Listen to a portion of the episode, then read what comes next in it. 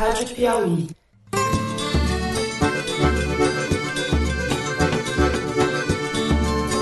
Olá, sejam bem-vindos ao Foro de Teresina, o podcast de política da revista Piauí.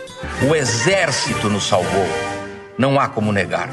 E tudo isso aconteceu num dia comum de hoje, um 31 de março. Eu sou Fernando de Barros e Silva, diretor de redação. O meu compromisso é com Israel. Nós sabemos que o Nathaniel é passageiro, né? Eu também sou passageiro no Brasil. Graças a Deus, né? Imagina ficar o tempo todo com esse abacaxi. Tenho o prazer de dividir o estúdio com a repórter Malu Gaspar. Oi, Malu. E aí, gente? A questão da capitalização, eu disse ao ministro Paulo Guedes, do jeito que está colocado, não vai ser aprovado aqui na Câmara de Deputados. E com o editor do site, José Roberto de Toledo. Fala, Toledo.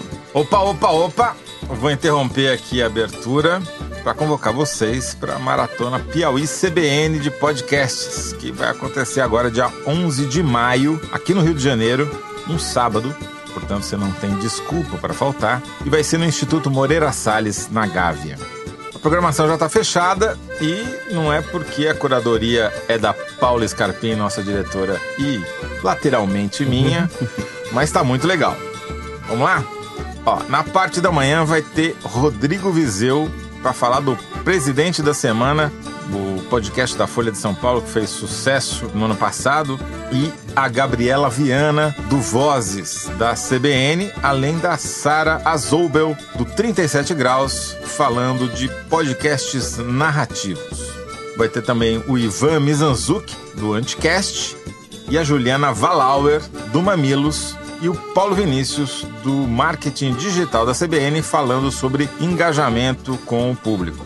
Na parte da tarde, a CEO do Ibope Inteligência, Márcia Cavalari, divulga uma pesquisa inédita sobre quem ouve podcast no Brasil, quantas pessoas são. Vai ser um dado bacana que vai ser conhecido durante o evento. Ela vai conversar com a Grace Matos, da CBN, e, em seguida, vai ter uma outra mesa com o Carlos Merigo, da produtora B9, conversando com o Ricardo Gandur, diretor executivo da CBN, sobre podcasts como negócio. E, tchan, tchan, tchan, tchan, para aqueles que se comportarem direitinho o dia inteiro, a gente encerra a programação com o Foro do Foro, que vai ser uma mesa especial em que o Rodrigo Alves, do podcast Vida de Jornalista, vai conversar com a gente e com a Paulinha, nossa diretora, sobre como é essa aventura de gravar o Foro de Teresina. E aí, vai encarar? Tem que encarar, afinal a praia tá todo dia lá, o ano inteiro. Sábado, dia 11 de maio. Vai chover. É o único dia que a gente vai competir com a praia. Tomara que chova. Vamos aos três blocos dessa semana, que o tempo urge. A gente começa falando sobre o último 31 de março e a atitude do governo Bolsonaro em relação aos 55 anos do golpe militar de 1964. No segundo bloco, nós vamos falar da nova viagem de Bolsonaro, dessa vez para Israel, e o saldo disso tudo para a diplomacia brasileira. Por fim, no terceiro bloco, a gente fala das patinadas do governo na articulação da reforma da Previdência e quais são as consequências econômicas que já estão aparecendo. Vem com a gente!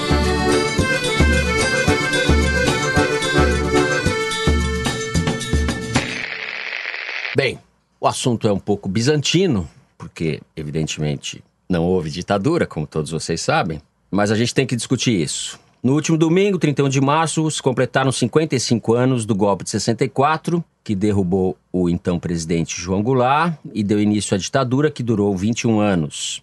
Todos já sabem o que ocorreu nesse período. Não era uma data a ser comemorada, mas a gente não está num governo, digamos assim, normal. Na semana passada, o presidente Jair Bolsonaro orientou os quartéis a fazer as comemorações devidas pelo aniversário do golpe.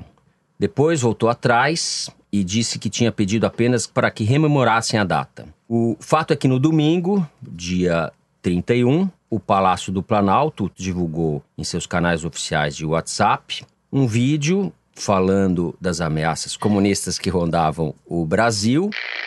Um tempo de medo e ameaças.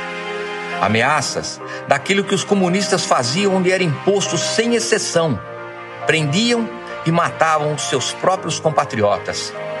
Havia, sim, muito medo no ar. E conclui o vídeo dizendo: o exército nos salvou, não há como negar.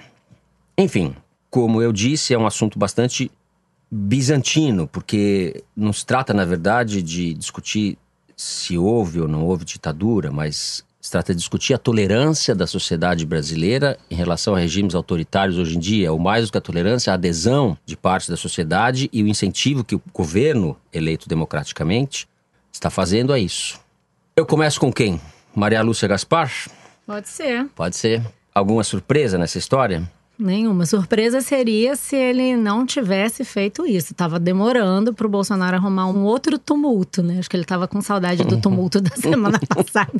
Queria um novo, né? Bom, gente, a gente sabe o que, que o Bolsonaro pensa sobre a ditadura. Ele acha que foi uma coisa necessária para salvar os brasileiros. Eu queria lembrar aqui o, a história do vídeo, né? Que o Planalto divulgou na rede de zap oficial para a imprensa um vídeo com um ator profissional dizendo que a realidade era difícil lá na época da ditadura, que foi importante para salvar a população de uma desordem e tal, e que o povo apoiou e que então não houve golpe, que a gente tem mais é que comemorar. É, é até difícil a gente comentar, porque dá É. uma preguiça, porque, obviamente, assim, é até difícil a gente discutir, porque é óbvio que houve uma ditadura no Brasil, é óbvio que foi um período difícil. É bom lembrar que, ao contrário do que se vem tentando vender, esse revisionismo canhestro diz, a ditadura deixou um legado de hiperinflação, de endividamento do país, de crise. Os generais não saíram do poder porque eles quiseram e foram bonzinhos. Eles saíram do poder porque estava inviável eles continuarem. Então, você pode sempre contar a história do seu ponto de vista, esquecendo o que não te interessa que é o que o Bolsonaro está se especializando em fazer, esquecer os pontos que não são convenientes. Ele está querendo até acabar com as estatísticas no Brasil ultimamente. Então, isso a gente já sabe. Agora, tem algum ponto de toda essa confusão, esse fuzuê que o Bolsonaro arrumou aí com essa coisa da ditadura, que eu acho que é preocupante e que diz respeito à atualidade, uma coisa que está acontecendo agora, que acho que a gente tem que olhar porque isso é um sinal ruim. Essa coisa do vídeo que foi divulgado aí Pelo Palácio. pelo palácio, elogiando aí a ditadura, dizendo que foi importante, levanta alguns pontos que eu acho que a gente tem que olhar. Vídeo que foi assumido por um Por um empresário. empresário, que eu até agora tô com dificuldade de acreditar que realmente foi assim. A gente vai ter que. Eu acho que essa Sim. história do vídeo demanda uma investigação O maior. empresário tá parecendo o Queiroz, né? É, o É, laranja. apareceu lá para dizer que É o foi empresário ele. Queiroz. Porque desde o começo do governo Bolsonaro existe essa confusão entre o que é a instituição, o que é a família, o que são as ideias do Bolsonaro. Como assim? Que tem um vídeo que foi produzido por um empresário X que chegou na rede do Omar Palácio. Stabile. Osmar Stabile, Osmar Stabile. vice-presidente do Corinthians. Ó, o Corinthians, o Corinthians é dureza, viu, Toledo, esse nosso time. É, É. coisa errada. Aí o cara produz um vídeo com um ator e tá, tá, tá. E o vídeo, milagrosamente, vai parar numa rede institucional do Palácio do Planalto, divulgado pra mídia como se fosse uma mensagem do Palácio do Planalto.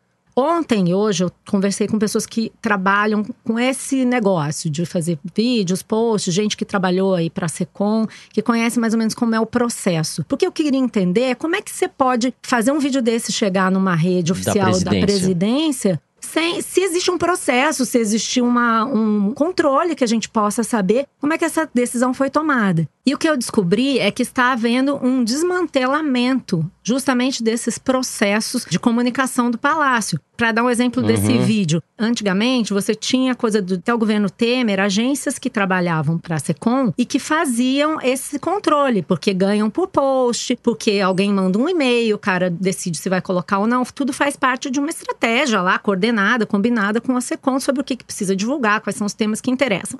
Desde que o Bolsonaro assumiu, o secretário de comunicação, o Floriano, parou de usar essas agências e montou um esquema lá dentro da Secretaria de Comunicação de funcionários do Palácio que decidem o que, que vai e o que, que não vai aleatoriamente. Então, o que, que ontem se falava nos bastidores do governo é que o Eduardo pegou esse vídeo, passou para alguém na Secom e a pessoa colocou no canal da presidência. Eu acho que esse é mais um exemplo, fora Golden Shower e outros posts amalucados que rolaram nas redes sociais, é um exemplo de como a gente tem que começar a cobrar o Palácio sobre o que é canal oficial, o que não é.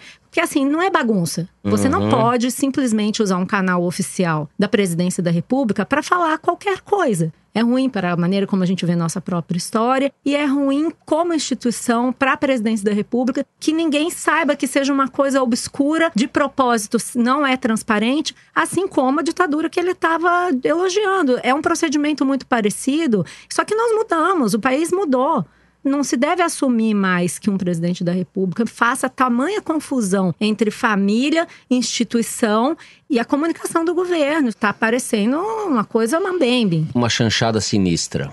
É, ao contrário do que você falou na introdução, Fernando, eu acho que, infelizmente, nem todo mundo sabe que houve uma ditadura no Brasil e há uma razão demográfica para isso. Eu acho que você tem razão. A gente tem hoje muito mais brasileiros que não viveram o período da ditadura do que pessoas que experimentaram na pele o que é viver sob censura, o que é ter um parente, um amigo, um conhecido sequestrado pelo aparelho de repressão, ter essa pessoa desaparecer sem deixar vestígio, ver essa pessoa ser assassinada nas mãos do Estado e depois alguém simular que ela cometeu suicídio, uhum. ou como tantas centenas de pessoas terem partes do seu corpo vilipendiadas por pessoas que são pagas pelo Estado, que deveriam manter a ordem e que durante anos se ocuparam apenas em torturar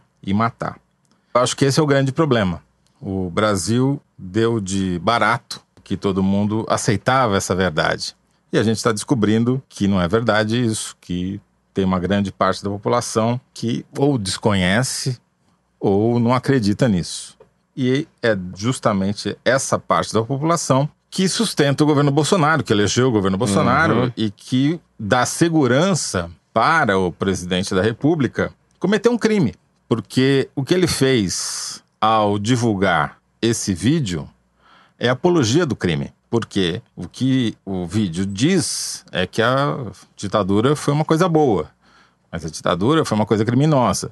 Se você diz que essa ditadura deve ser comemorada, uma ditadura que cometeu crimes, você, por tabela, está uhum. fazendo apologia do crime.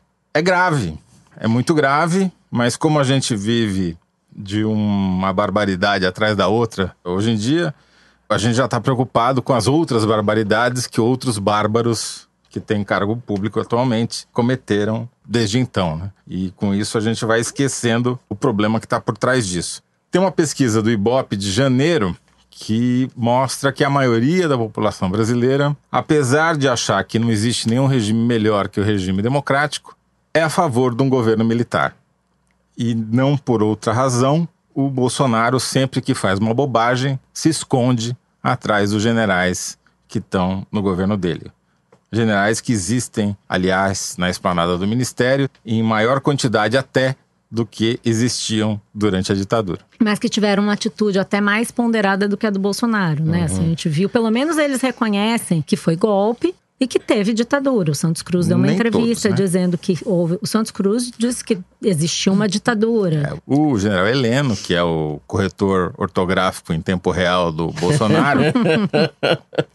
Está terrível hoje. Não, eu tô, é. só tô constatando. É, não é? Ele, general ele que fica corrigindo. Fica o Bolsonaro dizendo, fala uma bobagem, ele, ele fala down, não, down. É, é. Por aí uhum, vai, né? Uhum. Vocês repararam, é o único cara que tá em todas as viagens. Sim não desgruda é do Bolsonaro. É, babá. é o corretor mas, ortográfico. Mas é, é bom falar. É mais babá. Ideológico, corretor, sei babá, lá, né? tudo mais. General Heleno, que era... Que era chefe de gabinete do Silvio Frota. Comandante do Exército. Comandante do Exército durante o governo Geisel, que era o chefe da linha dura, o cara que tentou imprensar o Geisel e e que era evitar, contra a estratégia de abertura, que era dirigida pelo Gás e, e pelo Goberi. o general Heleno já deu entrevista dizendo que não foi golpe, que não houve ditadura. E Silvio não sei Frota, se ele mudou de opinião. Silvio Frota que caiu em 77 nessa queda de braço contra o presidente Hugo Beri. Leia o Hélio Gaspari e outros livros de história que é bom. É. Parece que o próprio documentário, esse que a direita está tentando divulgar, está tendo uma polêmica aí sobre os cinemas que não aceitam e tal, o Brasil entre armas e livros, o tal da Brasil Paralelo, diz que os entrevistados desse documentário admitem que há golpe.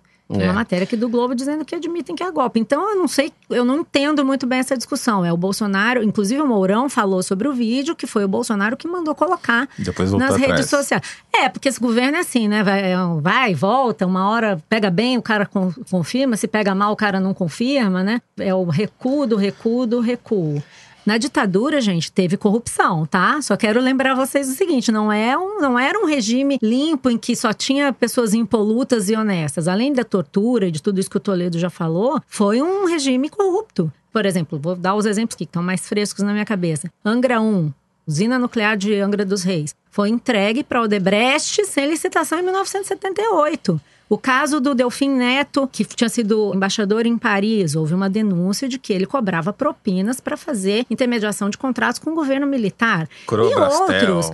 Petrobras, TGA, UE, que a gente não vai parar mais. Com a diferença básica de que a imprensa, imprensa, a imprensa não tinha não Ministério tinha, Público, não tinha Ministério Público, não tinha a imprensa estava censurada, estava censurada investigações e que não davam em nada, né? Então assim, agora você olhar para trás e ver as coisas com filtro rosa, Claro, é uma coisa que é importante a gente dizer: as pessoas que defendem a ditadura dizem, mas e os terroristas? Realmente, houve atentados terroristas na ditadura, isso aconteceu. Agora, por causa disso, a gente tem que achar que a ditadura é boa? Qual é, é. o sentido? Né? Ninguém, a ditadura comunista Exato, é ruim, ninguém mas. Ninguém aqui está aliviando os erros da luta armada e os crimes da luta armada. O que não significa perdoar os crimes claro. cometidos pelo Estado. Nós estamos é, falando que, de democracia, exato, né? É, assim, não Trata-se de defender com... a democracia, não... Apologia da ditadura é apologia do crime. É. Eu acho que, na verdade, a data que o Bolsonaro gostaria de comemorar, e a data que tem mais a ver com a sua biografia, é o 13 de dezembro de 68, quando foi decretado o AI-5 e se iniciou o período mais sinistro da ditadura quando o aparelho de repressão se intensificou e as mortes começaram a ser produzidas em escala industrial. O ídolo do Bolsonaro, não custa frisar, foi o chefe da tortura do DOI-COD em São Paulo, aparelho de repressão, o coronel Ustra, que está ligado à escória do regime militar. É o que de pior, de mais delinquente, sádico e desumano o Estado foi capaz de produzir durante a ditadura. Talvez o Ustra fosse miliciano, se ele fosse vivo hoje. A gente está falando da banda podre do Exército. O exército não é uma coisa homogênea, nem agiu de maneira homogênea durante esses 21 anos de ditadura. Eu acho importante a gente dizer isso, até porque o Toledo me lembrou que a maior parte da população brasileira não viveu a ditadura, que a gente diga a quem o presidente da República está afiliado e quais são as suas referências, para que a gente tenha um pouco a dimensão do retrocesso que a gente está metido. Com isso, a gente termina o primeiro bloco. No segundo, nós vamos falar da nova excursão internacional de Bolsonaro a Israel.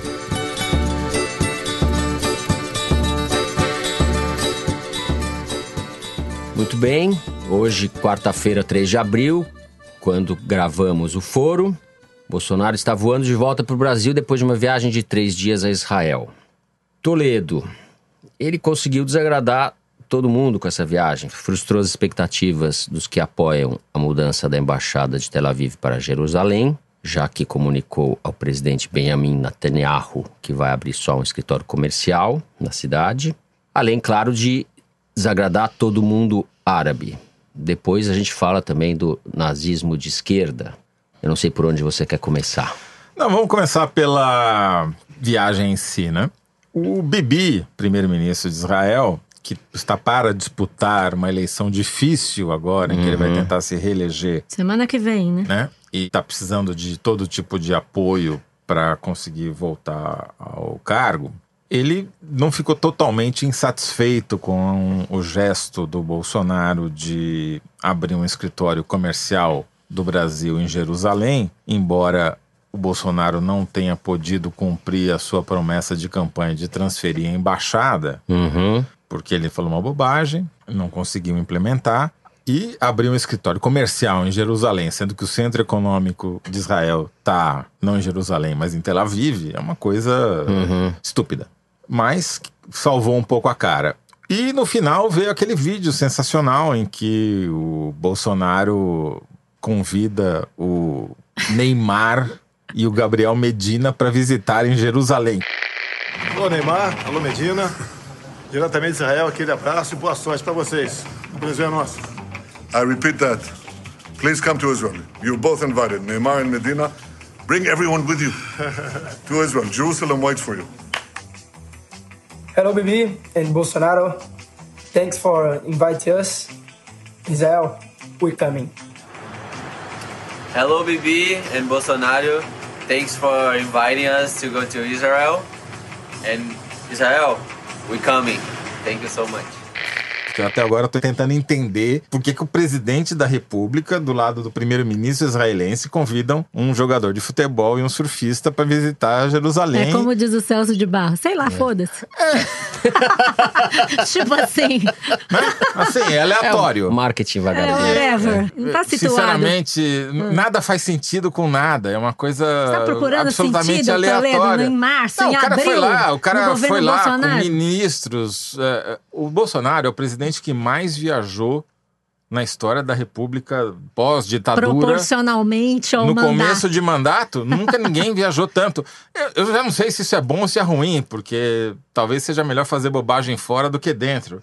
Mas, do ponto de vista da diplomacia, a reação dos países árabes não veio até agora.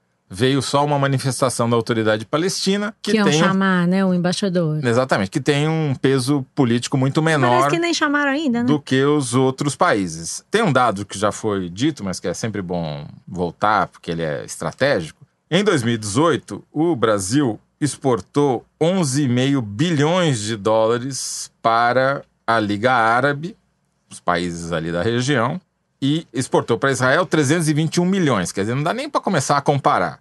Se fosse colocar Israel no ranking dos países da Liga Árabe, Israel ficaria em nono lugar atrás do Bahrein.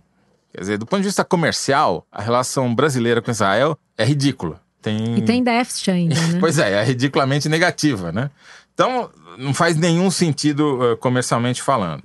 Mas eu não tenho certeza se isso vai gerar de fato uma reação. Isso está para ser visto. Os ruralistas, que são base de apoio parlamentar do governo Bolsonaro, estão super preocupados porque o Brasil exporta carne, exporta açúcar, exporta produtos que eles produzem, ou que o setor que eles representam produz e podem sofrer algum tipo de sanção. Então, eles se revoltaram quando o Flávio Bolsonaro, esse gênio da raça, falou que queria que o Hamas se, Se explode. exploda, que é o pior Fala- verbo que você pode usar com o Hamas, né? Não Sim. tem nenhum verbo Eu pior. acho que ele não tem muito respeito à própria ele vida, escreveu, né? Porque ele falou. isso é bom a gente esclarecer para quem não sabe. Ele escreveu na conta dele no Twitter e depois de algum tempo apagou diante da repercussão. Não foi isso, Zé? Foi, ele apagou porque Bom, o Hamas vive de explodir explodir os ele, outros. né? Não é possível, gente. Ninguém quer que o Flávio se exploda. mas- Provavelmente algum general. Não, pelo amor de Deus, já tem bastante não. desgraça no Brasil não ultimamente. precisamos- Tá Exato. bom. Tá algum bom. general Sem- babá da família Não, não. Bolsonaro, porque é isso que eles são. O general Heleno. Heleno é o corretor ortográfico. Não é só o corretor, eles são babá, eles são uma espécie de tutores da família, porque a família só. só faz as coisas erradas. Eu queria pegar carona na declaração final do Bolsonaro antes de deixar Israel, que foi depois endossada pelo nosso brilhante chanceler, de que nazismo é uma coisa de esquerda, né? Eu quero citar aqui uma entrevista que foi publicada pela primeira vez pela jornalista Silvia Salek, da BBC, no- na página dela no Facebook, que é uma entrevista dada em 1923 por um sujeito que tem um pouco a ver com o nazismo, para o Guardian, para um jornal inglês, e que diz o seguinte: o sujeito falando sobre o nacional-socialismo, porque toda essa história do nazismo ser de esquerda é porque o partido nazista chamava-se Partido Nacional Socialista. Com base nessa nomenclatura, o Bolsonaro e o chanceler dizem que o nazismo era uma coisa de esquerda. Mas nessa entrevista, esse sujeito diz o seguinte: estou traduzindo aqui do inglês, então vai ficar meio macarrônico, mas vocês aguentem aí, por favor. Socialismo é a ciência de lidar com o bem comum. Comunismo não é socialismo. Marxismo não é socialismo.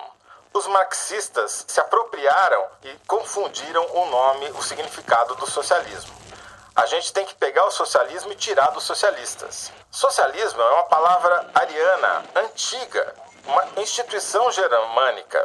Nossos antepassados germânicos tinham terras comunitárias. Eles cultivavam a ideia do bem comum. O marxismo não tem o direito de se disfarçar de socialismo. Socialismo, ao contrário do marxismo, não repudia a propriedade privada. Ao contrário do marxismo, o socialismo não envolve a negação da personalidade. Ao contrário do marxismo, o socialismo é patriótico. Quem disse isso? Adolf Hitler. Hitler. Óbvio. Quer dizer, eh, não tem discussão.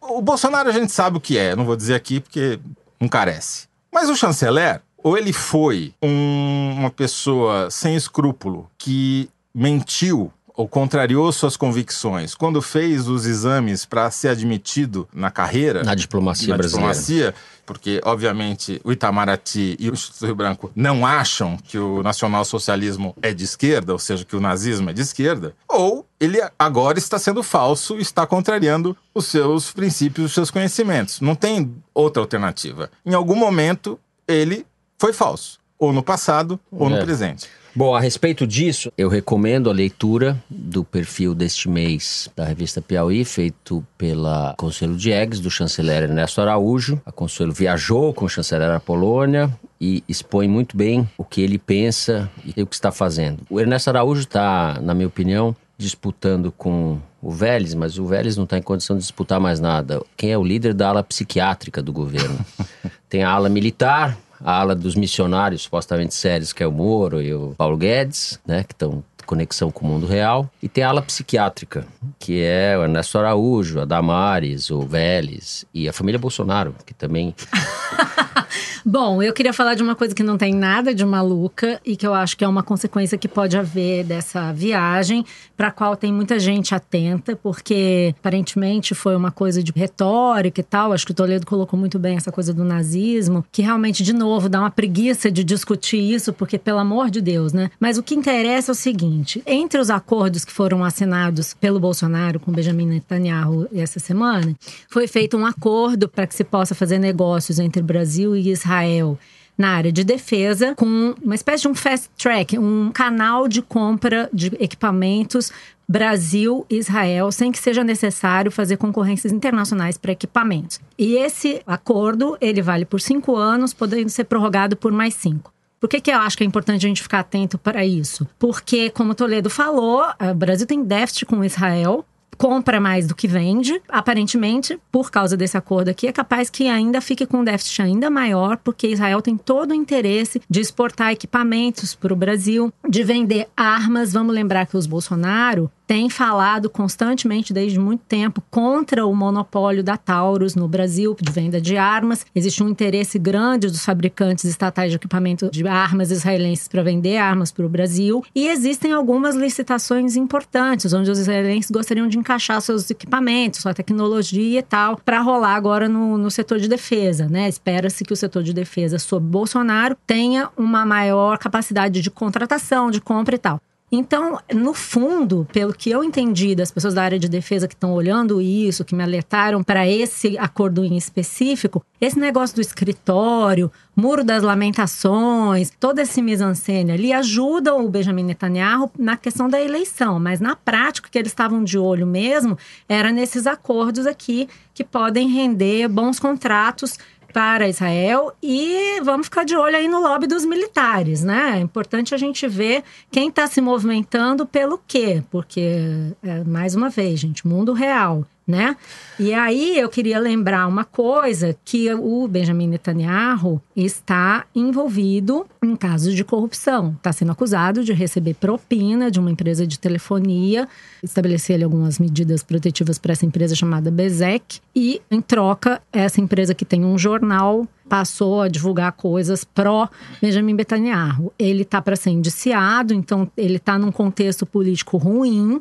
O Bolsonaro fez esse favor a ele. Vamos ver o que é que vai vir em troca, né? Essas coisas assim. O Bolsonaro pode não saber muito bem o que ele está fazendo lá, mas tem muita gente que sabe muito bem o que está fazendo lá, usando toda essa retórica do Bolsonaro, Sim. entendeu? Bobo tem pouco no mundo. É, eu, eu queria pegar um pouco esse gancho para lembrar que o Bolsonaro viajou primeiro aos Estados Unidos e agora a Israel, em menos de 100 dias de governo. Ou seja, ele está ratificando uma política externa e uma política de Estado totalmente ideológica. Ao contrário do que ele dizia, nunca a política externa brasileira foi tão ideológica. E eu chegaria a dizer que ele está destruindo a política externa brasileira, porque ao criar esse tipo de hostilidade com a China, que é o principal parceiro comercial do Brasil, e isso fica claro nas declarações do Araújo a Piauí, a, a revista desse mês, ele claramente não está indo a favor dos interesses do Brasil. Ele está indo a favor, muito provavelmente, dos interesses do grupo que está no poder.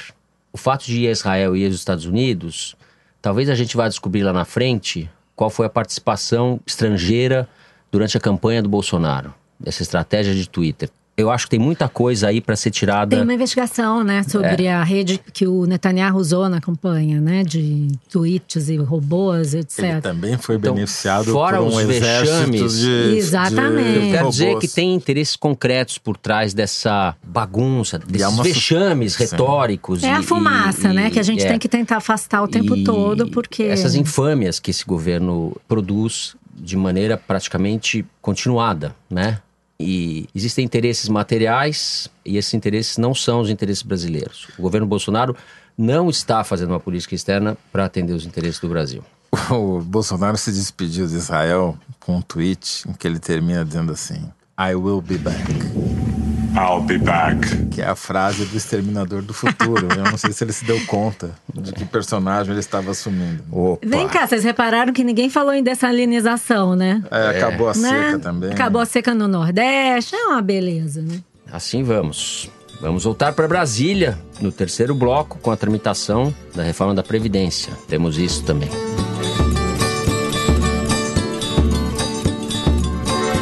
Muito bem, temos uma reforma da Previdência.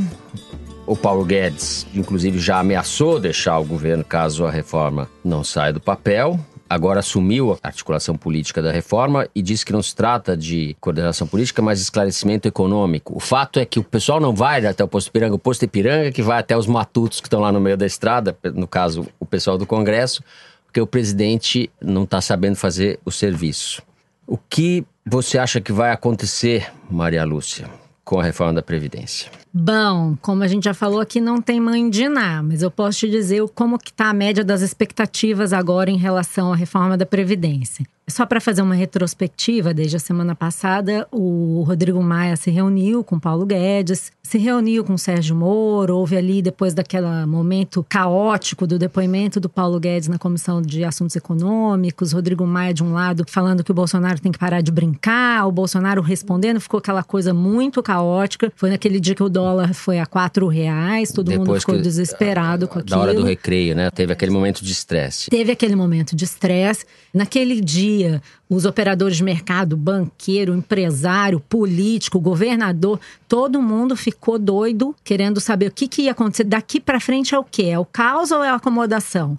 O celular do Rodrigo Maia nesse dia deve ter caído a bateria umas 15 vezes com a quantidade de zaps e mensagens que mandaram para ele desesperados, o pessoal da bolsa, etc. E eu acho que aquilo fez todo mundo recuar um passo para trás, porque realmente não tinha condição de assumir um nível de estresse. Só para vocês terem uma noção, no resto do mundo, as moedas dos países emergentes se valorizaram, porque o Fed, o Banco Central Americano, disse que não vai mais aumentar os juros. Então, os investidores começaram a procurar lugares para investir. Enquanto todo mundo aproveitava a onda boa, no Brasil a moeda se desvalorizou, porque ninguém teve coragem de botar o dinheiro aqui. Só quando ficou a quatro reais o dólar, aí o nego falou: bom, a quatro reais também põe o meu dinheiro. Quer dizer, é o money talking, né? E eu acho que pelo menos o, o Rodrigo Maia sabe disso. E aí agora todo mundo se acomodou. Bem, acomodou mais ou menos, né, gente? Agora tô eu aqui gravando um áudio para vocês, tentando atualizar aqui o nosso foro com as notícias que não param. Ontem, quarta-feira, depois que a gente gravou o foro, o Paulo Guedes foi ao Congresso explicar os planos da reforma da Previdência na CCJ, Comissão de Constituição e Justiça, e teve duros embates com os deputados, porque os deputados de oposição estavam primeiro nas listas de pergunta, o governo desarticulado não conseguiu furar essa lista, ou não quis, não sei, quase ninguém apareceu no microfone para defender o governo. Então, Paulo Guedes ficou ali defendendo a reforma da Previdência sozinho diante da oposição e enfrentou alguns conflitos muito duros, como o já a essa altura célebre conflito com o Zeca Dirceu, filho do Zé Dirceu. Eu tô vendo, ministro, que o senhor é tigrão quando é com os aposentados, com os idosos, mas é tchutchuca quando mexe com a turma mais privilegiada do nosso país. Chame a mãe, a avó, a sua família. Por favor. A sessão foi inclusive encerrada depois dessa briga, que foi a última de muitas ali com os deputados da oposição, e teve um certo abalo no mercado, mas não muito. E eu acho que isso se deve ao fato de que eram todos deputados da oposição e o mercado deu esse desconto aí. Vamos ver como que isso vai evoluir, mas a minha aposta é que vai a trancos e barrancos. Mas tem uma coisa curiosa, desde então eu comecei a ouvir. A gente sabe que no, no, meio empresarial, no mercado financeiro, existe uma grande vontade de que o governo Bolsonaro dê certo. Aí, como você vê que o, o presidente está causando tumulto, ruído e tal, aí esse pessoal deu para trás, né? Recuou os agentes econômicos e de repente surgiram com um novo discurso, que é o que está dominando agora, que eu vejo que é uma coisa que o Rodrigo Maia está fomentando. É o discurso que eu estou chamando de Bolsonaro pato manco. Agora a tese é a seguinte: o Rodrigo Maia, o Paulo Guedes, né, os adultos do momento vão lá resolver o problema e deixa o Bolsonaro ali, recebe os deputados e tal, mas nós vamos cuidar desse assunto, vocês fiquem tranquilos que nós vamos cuidar desse assunto, os generais, o Mourão, todo mundo aqui que é adulto vai resolver esse problema da reforma da Previdência. Vamos ter que ceder para o Congresso, né? Porque afinal de contas existem pontos que os deputados não querem. Mas olha, mercado, empresários, tarará, governadores, nós vamos aprovar a reforma da Previdência porque o Brasil precisa. Deixa o Bolsonaro com a gente. Então, por esse discurso, que são as atuais expectativas, vocês uma reforma da Previdência levaria uma economia de uns 600 bilhões de reais. E aí, aqueles pontos que todo mundo chama de bode na sala: benefício de prestação continuada, auxílio rural, a própria regra de transição de 12 anos seria esticada, idade mínima para mulher aumentaria. Então, já está se considerando isso. E o que as pessoas dizem hoje no mercado, no Congresso, ó, oh, nós vamos passar aí uma reforma que não é a reforma que o Bolsonaro previu, mas fiquem tranquilos que o Brasil não vai quebrar por causa do Bolsonaro. Só vejo um problema nessa estratégia. Para você fazer o Bolsonaro funcionar como um pato manco, você tem que avisar ele. Porque ele não tá sabendo que ele é o pato manco, entendeu? Ele tá ali falando, fazendo confusão. E vai continuar. Ele tá muito a contragosto, recebendo líderes deputados agora essa semana. Tem uma reunião nesta quinta-feira do Bolsonaro com os líderes de partido para começar a desanuviar o clima. Ele diz que vai receber todas as manhãs é, deputados e tal. Agora, esse clima de desconfiança ainda não está anulado. Assim, muitos líderes estão Sim, dizendo é... que não sabem bem como se comportar diante do Bolsonaro, porque se eles fazem uma reivindicação de cargo ou de qualquer outra coisa, tá arriscado o Bolsonaro da saída da reunião dizendo que ah, velha política, não sei o que, os caras têm medo de apanhar. Para você ter uma ideia, eu soube de um bastidor que os líderes do governo estão procurando deputados para saber que cargos que esses caras querem para apoiar a reforma da Previdência. E aí pede pro deputado escrever o nome e o nome do indicado. Ninguém escreve. Porque os caras têm medo do que vão fazer com esse papel. Então, o clima de desconfiança entre o Congresso e o governo ainda é muito sério. E até mesmo para chegar nessa estratégia do pato manco aí, do pato manco funcionar, ainda tem chão e não é garantido. Então, assim, em geral, os agentes econômicos são muito otimistas, todo mundo querendo acreditar, porque eles querem investir e tal.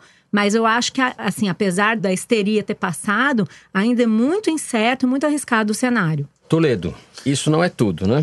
Não, porque. Temos mais notícias na área econômica.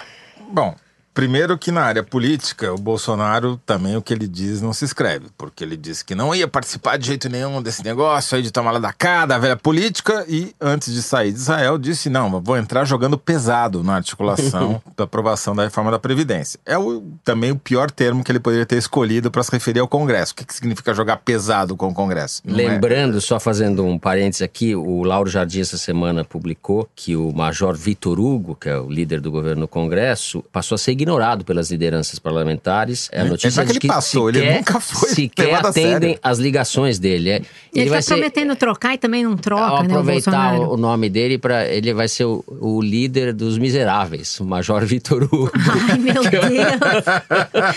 cabeção. Não Eu vou é fazer um, uma vinheta, cabeção. Você precisa depois mandar uma explicação para o Major para ele entender é. tá certo. qual foi a piada. Mas enfim, o Centrão, o antigo Centrão, que elegeu o Rodrigo Maia como presidente da Câmara, que o núcleo duro ali é o PP, Pato Pato, né? DEM, PSD e PRB, estão tentando se unir novamente, formar um bloco e votar tudo em bloco e também negociar em bloco com o governo. Tem uma reunião que já vai ter acontecido quando a gente for ao ar, para a qual os presidentes desses partidos convidaram o Rodrigo Maia e o presidente do Senado, o Alcolumbre, para discutir como é que ia ser a reforma da Previdência. Agora, principal consequência é que não vai ter aquele número fantástico que o, estava levando Um trilhão, o né? mercado a orgasmos sucessivos que o posto Ipiranga anunciou, vai ser bem menos do que isso. Ou seja, vai ser uma meia sola, mas não vai parar só nesses pontos que a Malu elencou, que eu de fato não acredito que serão aprovados. Tem mais. Por quê? Porque os lobbies corporativos, principalmente do serviço público, estão funcionando e provavelmente eles vão acabar excluídos. Os militares já foram. Eh, Se você pegar a proposta de reforma para militares, policiais e bombeiros, ou seja, toda a base eleitoral do Bolsonaro, o núcleo duro do bolsonarismo, esses daí estão praticamente eh, sem qualquer risco de sofrer uma penalização proporcional ao que o resto da população vai Os sofrer. privilégios, né, que eles dizem que iam cortar, esses aí ficaram. né, É os pouquíssima coisa que vão mexer ali. Agora está acontecendo um fato curioso, tá? até tem uma nota no painel da Folha dessa quarta-feira que é, explica bem o grau de confusão em que a gente está metido. Os deputados federais estão querendo excluir da reforma os funcionários públicos dos estados e das prefeituras. Por quê? Porque eles querem que os governos estaduais, ou seja, que as assembleias legislativas aprovem essas reformas e incluam esses funcionários na reforma para que eles, deputados estaduais, também arquem com o custo político disso. Porque senão o que, que eles acham que vai acontecer? A gente vai aprovar uma reforma que é impopular com esse funcionalismo estadual e municipal e os caras das assembleias não vão fazer nada.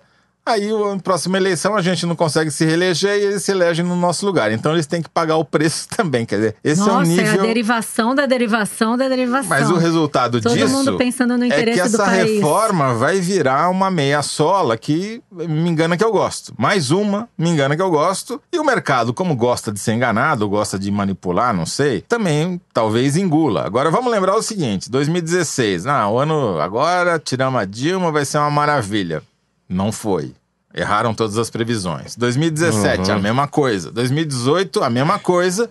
E 2019 acabou de sair o boletim Focus do Banco Central, mostrando que as projeções de crescimento do PIB já caíram para baixo de 2% para 2019 também. Ou seja, vamos continuar patinando enquanto o mercado, seja lá o que isso signifique, não entender que economia e política são as duas faces da mesma moeda. Se uma não funciona, a outra não vai funcionar tampouco. Não vai ser o posto Ipiranga que vai resolver as coisas sozinho. Enquanto você não tiver uma solução política para o país, que é muito mais complexa do que a reforma da Previdência, a gente não vai sair do lugar. É, não vou resistir. É a política, estúpido.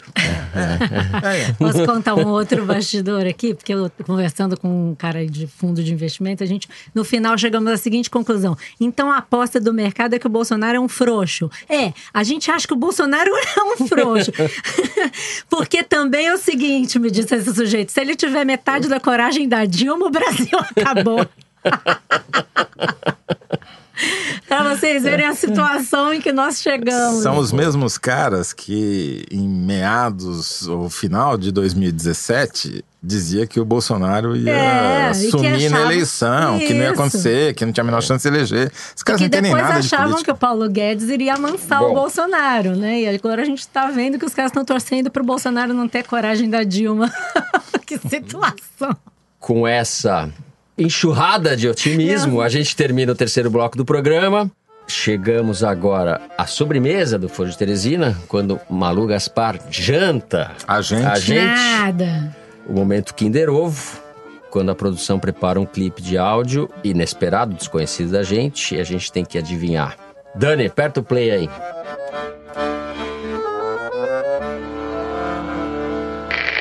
Um professor, uh, Ronivon, da, da França, professor Schreber, Ah, ele ok. Ah, mostrou peraí, que a, luz, a energia da luz solar, ela entra Professor. pela retina e age no cérebro emocional e melhora uh, o organismo. Cérebro emocional. Então a primeira dica é essa: abra a janela, abra a cortina, olhe para o sol. Essa luz artificial faz mal. Nós precisamos da luz natural, da aurora matinal. Certo. Coisa o mais segundo, linda. a Abra a nutrição porta e a ela é essencial para a saúde das que é pessoas. Mastiga, mastiga, mastiga, mastiga, comer devagar. Minha vovó Melica, lá em Pindamonhangaba, eh, dizia: na mesa não se envelhece. O tempo que você demora na mesa, você ganha em vida. Sensacional. Ganhe na mesa, não se envelhece. Bom. Sábio! Ah, Sábio de Geraldinho. Alckmin agora é- é funcionário do. Ronifon, não é isso? É, ele tá trabalhando agora na Rede. Gazeta. Geraldinho. Teve, olha, é, obviamente o Alckmin, a produção nos informa. que Empatou é- agora, eu e Toledo, ele- no empatou, dia- empatou. Não, eu também adivinhei não, esse nós daí. falamos eu junto, eu e ele. Você não falou, não. Ele estreou no dia 1 de abril, vejam só, como comentarista de saúde no programa. Não, você tá de brincadeira Todo que o seu. cara inaugurou no dia 1 de abril o programa dele. Exato, apresentado pelo Rony Fon na TV Gazeta. Acredito. Alckmin fará participações no programa a cada duas semanas e ele deu dicas sobre como combater o estresse e a depressão de forma natural. Eu, pelo menos, não vou perder. Vai pro som, vai pro som. É, as dicas do Alckmin: acordar cedo, comer peixes de águas profundas, olhar para que o é sol. Essas as dicas do bem Olhar viver. pro sol? É. Ele falou isso. Ele acabou de falar Acabou que de falar tem que que era olhar pra olhar pro pro sol, sol, natural, luz o natural cara vai queimar a retina Faz olhar bem pro pro sol. cérebro emocional, seja É lá o que, que é o cérebro cérebro emocional. Toledo não leva as dicas a Ai, sério, tá com as coisas erradas. É por isso que você É por fica assim que você tá- estressado. Você não olha pro sol. É, vou, vou queimar minha retina também. Quem não reagiu está vivo. Vamos lá. Foi Quem quando a polícia reagiu de São Paulo vivo. matou um grupo do PCC. É, houve uma chacina ali, mataram na estrada, num pedágio, Na Castelo Branco. na Castelo Branco. E o Alckmin disse essa frase, que ficou famosa. Quem não reagiu está vivo. Não tinha ninguém vivo. Ninguém tinha reagido. Que horror. Muito bem, agora é a hora em que vocês, ouvintes, se unem a nós na tarefa de falar mal do Foro de Torresina. Brincadeira? Tem muita mensagem bacana que vocês mandam pelas redes sociais. Já teve até pedido de casamento aqui. Mas se quiser falar mal, pode. Eu diria deve. Quem quiser escrever para nós, é bom lembrar, é só deixar uma mensagem no Facebook, no Twitter ou no Instagram da Piauí, nos tocadores ou, é claro, pelo e-mail forjoteresina.revistapiauí.com.br. Na semana passada, eu fiz um desafio aqui. Os meus companheiros ficaram preocupados porque eu pedi que você, ouvinte, nos mandasse mensagens dizendo onde você ouve o Foro de Teresina. E alguns responderam. Vou dar dois exemplos. Um exemplo muito internacional, cool, Chique. do Cauê Scarim, que mandou até uma foto da casa Milá, que fica ali em Barcelona, Ali na em Espanha. Ali, logo ali. É logo ali, né? É uma casa famosa do Gaudí. Então, mandou até uma foto dele ouvindo o foro ali na frente da Casa Milá. Por e-mail chegou um outro tipo de resposta, digamos assim, de uma ouvinte que até se identificou no e-mail, mas pediu pra gente não falar o nome dela. E vocês vão entender por quê que ela prefere que a gente não divulgue o nome. Ela pediu que a gente se referisse a ela pelo pseudônimo de Raimunda. Oi, pessoal. Eu nunca quis participar da corrente de dizer onde o ouvinte escuta o Foro de Teresina, porque meu ritual é vergonhoso demais. Como o tema agora é justamente o lugar mais esquisito, tomei coragem. Ouço o Foro de Teresina no banheiro, durante o cocô. Como diria o filósofo Romero Jucá, é com cocô com tudo. Bom, é Meu isso? Deus do É céu. isso. Com o Supremo, Ai, com. Terminando com a é. frase da Raimunda, podcast é muito mais prático do que o clássico jornal impresso. Adoro vocês. Bom, eu Meu diria Deus, que eu não sei combina. se são Eu elogios. diria que combina, Malu. Esse eu diria que é mais informação do que a gente precisa, que os ouvintes... Eu não queria precisam. saber isso. Mas enfim, vamos em frente. A Malu tem melhores exemplos. Não, tem um exemplo muito Cocô que legal não aqui. falta nesse governo. Ai, meu Deus do céu. Bom, já continuando então no assunto, tem a Inês Dias Tavares, que respondeu assim: lugar mais peculiar para ouvir o foro de Teresina, na praia da Barra da Tijuca, Rio de Janeiro, bem em frente ao condomínio do presidente e de alguns milicianos. Hashtag perigo. é aquela quando ouvir o foro se torna um ato de rebeldia. De resistência. Resistência, é. Ninguém solta a mão de ninguém, né? Como é que ela chama? Inês? Eu voto na Inês Inês Dias. com uma menção honrosa pra Raimunda. Não, tem mais, tem mais. Teve um, um povo mais chique, tipo assim, ó. A Lu F contou o seguinte por e-mail: Escuto o foro normalmente preparando o almoço na sexta-feira, já que eu moro a uma distância de 8 horas e meia de fuso horário dos estúdios onde vocês gravam essa pérola semanal que é o podcast. Mas não deixo de ouvir nem nas férias. Já escutei o podcast num bar de surfistas numa praia do Sri Lanka, enquanto meu marido arriscava umas manobras com a longboard no mar. Beijos para os três. Pô, morri de inveja agora, eu queria. Sri Lanka lá, tal, beleza. Basicamente, então a gente tem uma amostra, já que o censo não vai sair, a gente tem o censo do Foro de Teresina. E pelo que a gente ouviu aqui, então a gente tem uma seguinte mostra: nossos ouvintes se dividem entre quem está curtindo a sofisticada Barcelona, surfando no Sri Lanka, fazendo um ato de resistência na Barra da Tijuca. Um ato de resistência no banheiro. Então aí. Continuem servimos- mandando lugares Mil e uma esquisitos mil e uma onde vocês ouvem o Foro de Teresina. Mas isso não é tudo.